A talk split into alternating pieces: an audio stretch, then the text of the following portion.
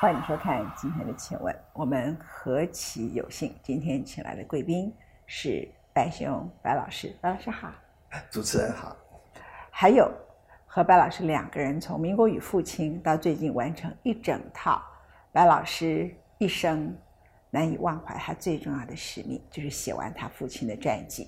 白老师终于把他的父亲应该在历史里头的某些角色，透过廖元博这位历史学家完成到一个阶段。我们也在这个阶段里头，在某一个地点，什么地点呢？士林官邸。蒋介石最后台湾的落脚之处，士林关系的对面，他相信福山会庇荫他。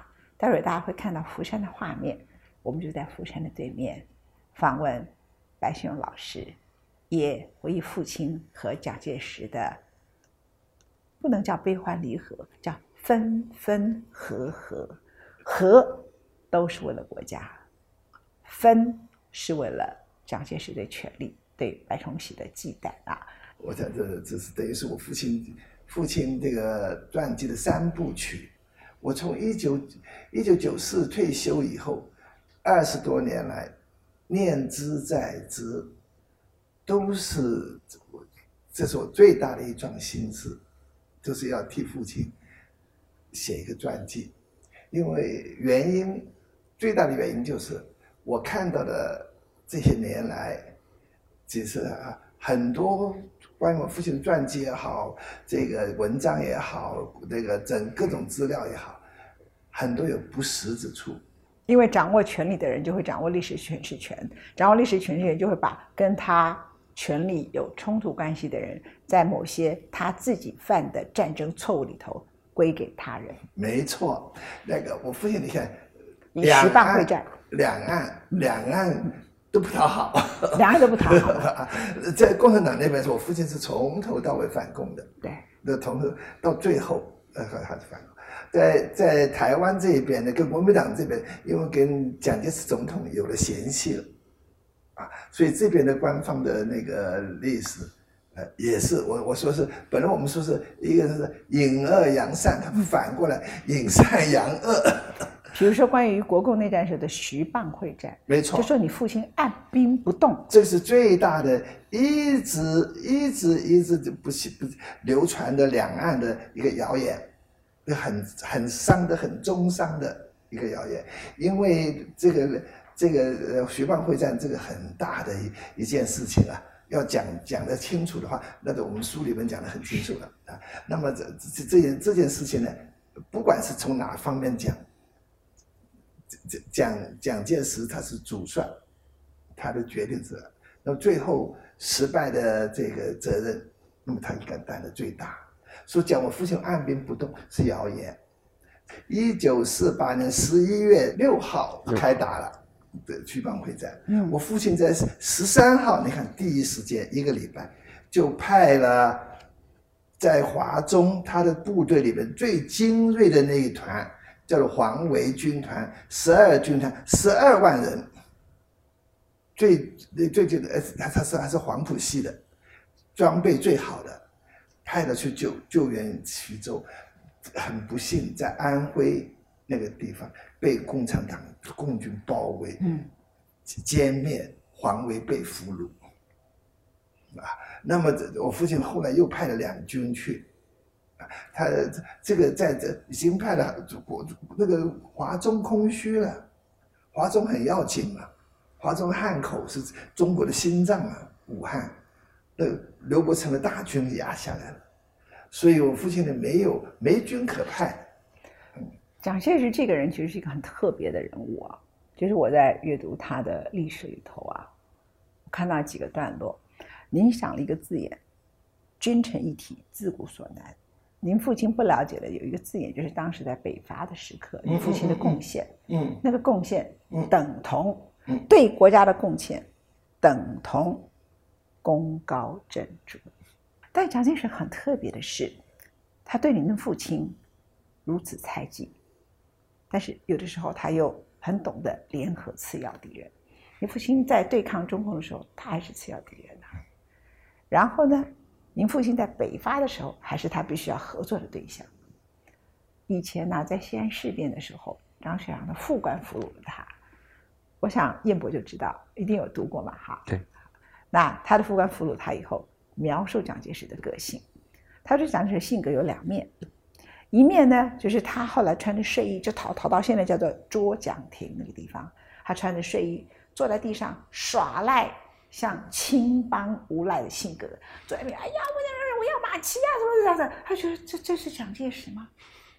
这是我们当时那心目中的。呃，蒋委员长，蒋委员长啊，当时叫蒋委员长嘛，他就连那个副官都傻眼了。接着就变成宋美龄来了，跟张学良谈好了，他上了飞机，回到南京，翻脸不认人的另外一个上海奸商的性格，马上翻脸不认人。那当然，所有原来跟张学良谈好的条件，除了抗战之外，其他的通通都反悔嘛，对不对？哈，燕博在我们现场，他很知道这段历史。他跟您父亲的关系也是这样啊，他一直觉得芒刺在背，必要时候联合次要敌人。可是二二八的时候，他先派二十一师来了台湾，先相信了陈仪，因为陈仪是他们浙江人。蒋介石到最后谁都不信，只信浙江人。人们跟他说陈仪不好，他说怎么可能？他是浙江人。他都是到最后已经匪谍的记录，明明白白的陈仪已经投靠了中共，到最后不得已，他才相信说。哎呀，原来浙江人是会背叛我的，就把他枪毙了。枪毙的时候才说，这样可以对台湾人的二二八有所交代。那个是已经很后面了，但是他先相信了陈毅，派了二十一师在台湾一进来就开始国军的屠杀，所以才会有今天的二二八事变的各种批评。可是这个清乡运动呢，他又觉得不对劲。当时他还没想到他国共战争会输得那么彻底，他最后要避居台湾。他蒋介石非常了解。我父亲的军事的才能，嗯，那他他他想他在北伐的时候，抗战的时候，他知道非需要一个像这种有战略思想的人来帮助他的大业，嗯，是不是？这抗战的时候，两个人他们的战略合的时候都胜了，最后都完成了，啊，偏偏到了国共内战的时候，他们两个的战战略思想分道而驰。处处敌误，啊，处处敌误。这个这个原因，我想请燕博再再再这个详细讲讲。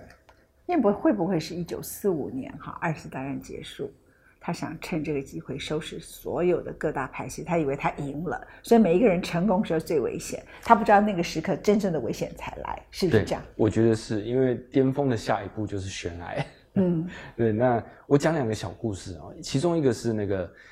蒋开始北伐之后不久，他其实打到浙江就遇到状况，就是他的北伐军在浙江就遇到问题。这他家乡就出事。对对对对对。然后他就他找来白崇禧，他跟他说：“哎，这个我们不打不打下浙江，没办法到上海。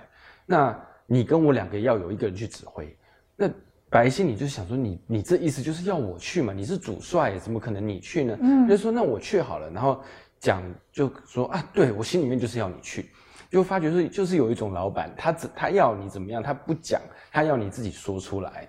他是讲是这种人啊，这是第一个故事。但白将军很厉害，就是到了浙江之后，好像二十一天的时间就扫平整个浙江的的北洋军阀，这样让打通了那个往上海的路。那第二个故事就是他后来在北伐之后，大家都跟他说，你要就是，呃，国民党里面那些大佬元老都跟讲说，你要善待白崇禧，他是一员虎将。蒋先生说：“我也知道他行，白崇禧是醒，我知道，但是我不知道怎么样，我就是不喜欢他。就可见他们两个的性格，就是讲对白有一种非理性的东西在，他就是他理性上知道他厉害，男人的嫉妒，余呃余量情节，讲的还是说双雄不能并立，一山不容二虎。”这是我们中国历代的历代的不可不可改变的定律，这样就是为什么今天到台湾来了？嗯，这你你问普通的一些台湾人，大家都讲不清楚。嗯，怎么我们我看看胜利，我们这个跟共国民党的军队，国军跟共军是五比一耶。嗯，五百差不多五百万比一百万。我们有我们有就空军，有海军，有美国的配备。美元，你看看怎么会从从那个窑窑洞里面出来的游击队打垮掉？嗯啊，今天啊，大家还讲不出原因了。一九四六年是第这个林彪，这个他们共产党派林彪带大军占领了东北。我父亲这个是这个那个林彪那次是大败的，他们那个军队，嗯因为就这个国民党的军备压倒性的，有空军，有有有有坦克车这种些，这个啊，那我是大败往北边撤，急速撤退，非常狼狈的。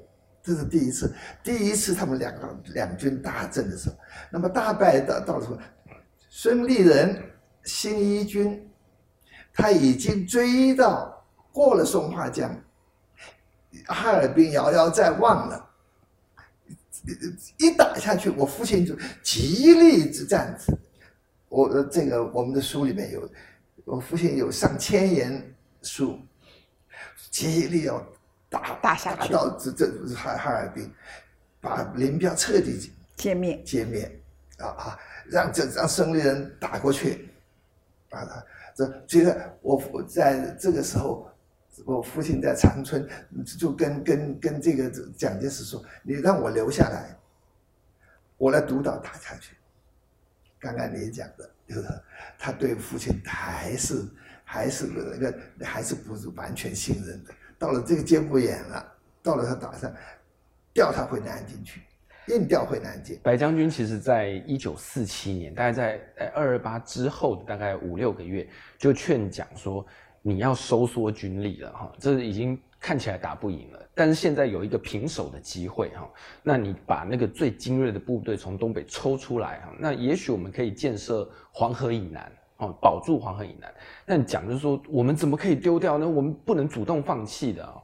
后来等到他想通了，想放弃的时候来不及，嗯嗯，已经出不来了。我想啊，那个蒋介石下野啊，就是在一九四八他下野了嘛。其实他那时候已经看了大势已去，那个徐蚌会战败了嘛，所以把国库黄金运到台湾来了。嗯，呃，那时候他已经把陈诚调来，对还空军、海军都过来了。对他已经把台湾，现在看起来，现在看起来是他的远见，现在看起来，那么大陆怎么办呢？啊啊，大陆怎么办呢？那那你要你要你要说你要把黄金运来，总有个有个交代啊，呃，把国库运走了。那白崇白崇禧我父亲呢，他其实是已经已经。那时候已经整个国军的士气都垮下来了，他可可是他在在汉口，在汉口，在武汉那边跟林彪军队周旋了半年，这个这个现在回头看起来是非常不容易的，嗯，那不一直一节节节节节一直打打到湖南，再打到广西，打到最后，到最后到到到海南，来啊，那么这这半年极关重要。因为让蒋介石把所有东西都可以撤来台湾，所以蒋介石应该从来没有告诉您父亲实话，说我早就把台湾当成最重要的撤 的地点，对不对？这绝对不会跟你说实话。那那我我我我父亲他是就是他一生就在保卫民国嘛，他根本没想到，所以是不是军人斗不过政治人物啊？我我 我想是，我想是我父亲，我父亲那个，我看孙立人也是这样嘛。嗯孙立人也是这样啊，你很难想象，一九五零年他把他的新一军身边的人，包括他的英文秘书都抓光了，都抓起来 坐牢，说他们是匪谍，然后他跑去找蒋介石，他说我跟你头用头保证，他们绝对不是匪谍。据记载，蒋介石回了他，你的头值几个钱？但是呢，孙立人居然没有想到危险就在眼前，他也没有逃，一直到一九五五年，那时候他。美国跟台湾是还是建交，我们叫中华民国嘛，所以叫中美防御条约。中美防御一签，人家吴国桢就很聪明，吴国桢呢一看快要签了，就趁访美的时候就溜了，就搞政治了。孙立人就不知道说大祸临头，还乖乖的扮演他的角色，就直接软禁。那可是像白将军、孙立人，这是对民国最有战功的人。而且他们孙立人是一九四六台台湾，那个时候呃一九四七一九四七来台湾，他一九四七年是过了二八之后来台湾，所以他跟二八事件一点关系都没有。您父亲是在二八事件的时候停止清乡屠杀，对于台湾那个时候整个社会的安定非常有贡献的人。可是他们在我们后来国民党写的历史里头，也没有他们的地位。嗯民党写的历史里头，反正国民党全是一群混蛋，也不知道分什么人这样。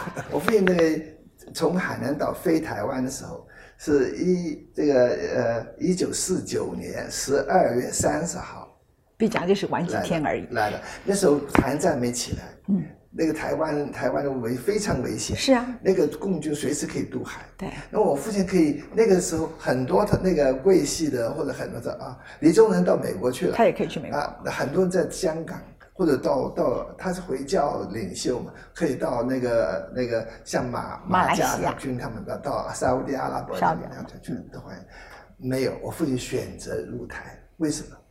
他说他自己讲的，向历史交代，跟中华民国共存亡，他就是不计一切。他晚年后悔吗？他跟您说过吗？要不要这个晚年他十十七年在台湾过得非常非常的逆境，可以讲啊，像很不容易。我现在写的这个书的时候，晓得他多么不容易，都是嗯被特务监控的，嗯啊，那特务监控那特务有有呃呃这个一五五四二九那个车子名我记得清清楚楚，嗯。因为他们那边在我们那个巷子口那边停了十七年嘛，所以那三个人三个特务从从小伙子变成中年人了，嗯。都是那三个人啊。所以我们家的我父亲到哪里去都都跟踪的，都跟跟跟踪的，而且呢，就是这个呃，我在想了，我们家都被监控了，什么东西的。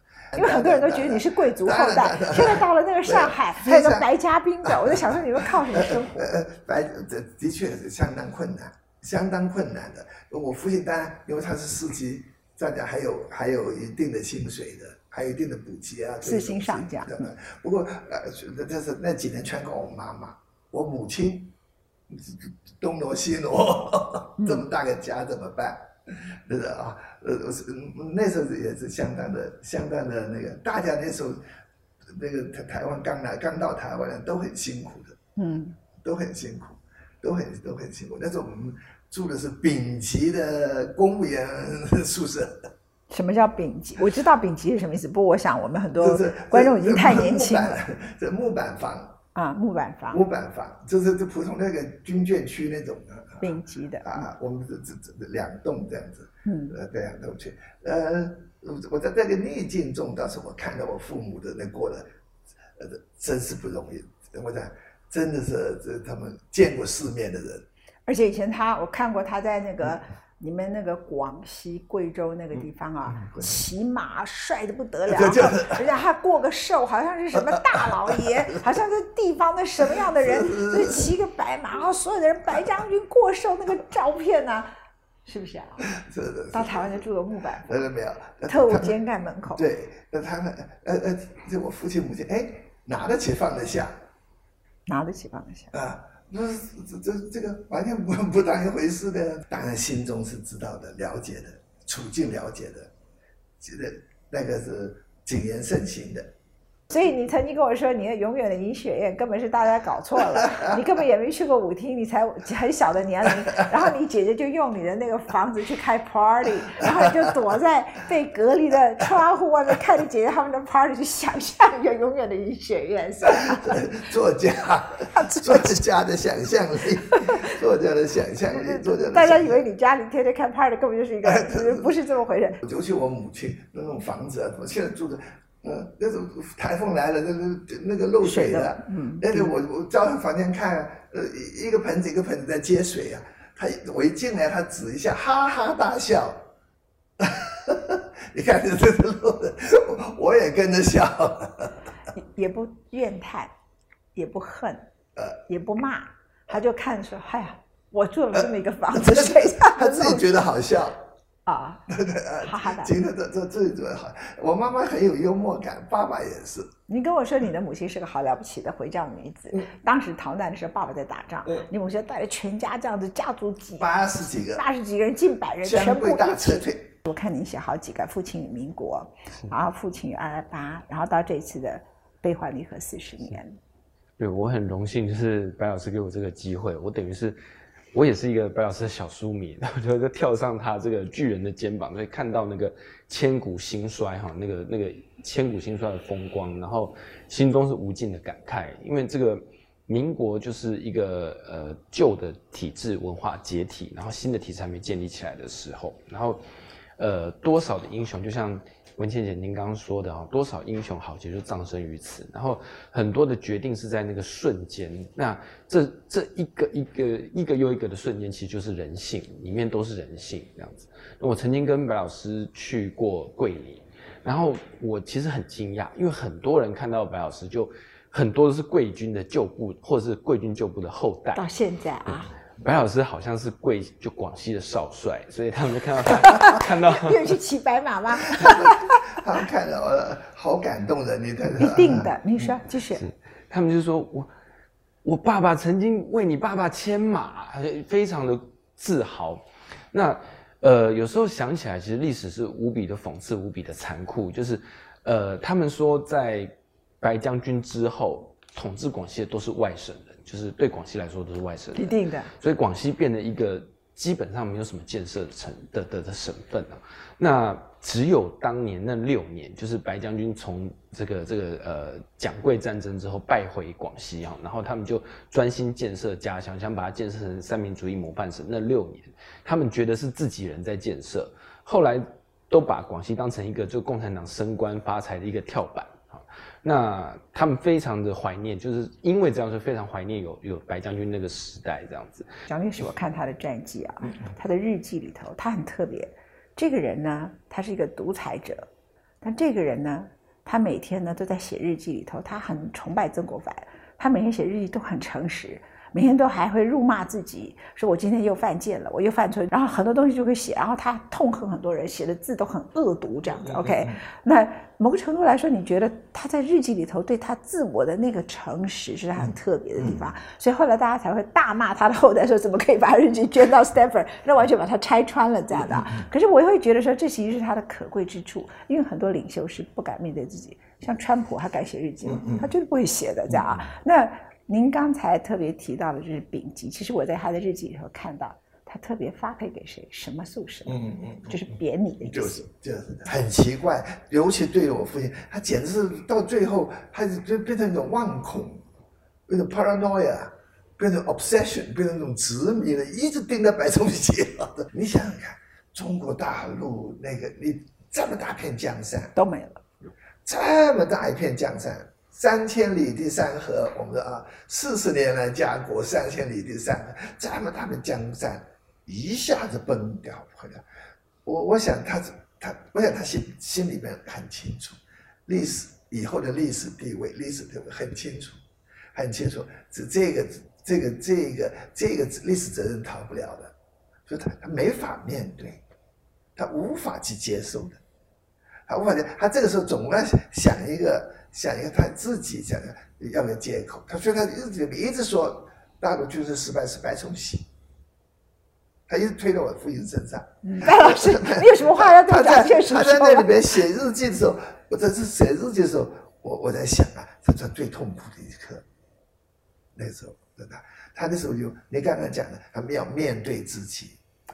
他离开大陆也是在一九四九年的十二月，就是圣诞节之前。嗯，也是呃，他是听到已经城外这个蒋邓小平的炮声都差不多靠近的时刻，他才跟蒋经国两个人啊，而且他还先杀了杨虎城一家，先先把他全家都杀光了，把杨虎城一家都杀光了，灭门以后杀死他。你看他讲从成都机场直接飞到台北松山，然后呢，他在日记上怎么写？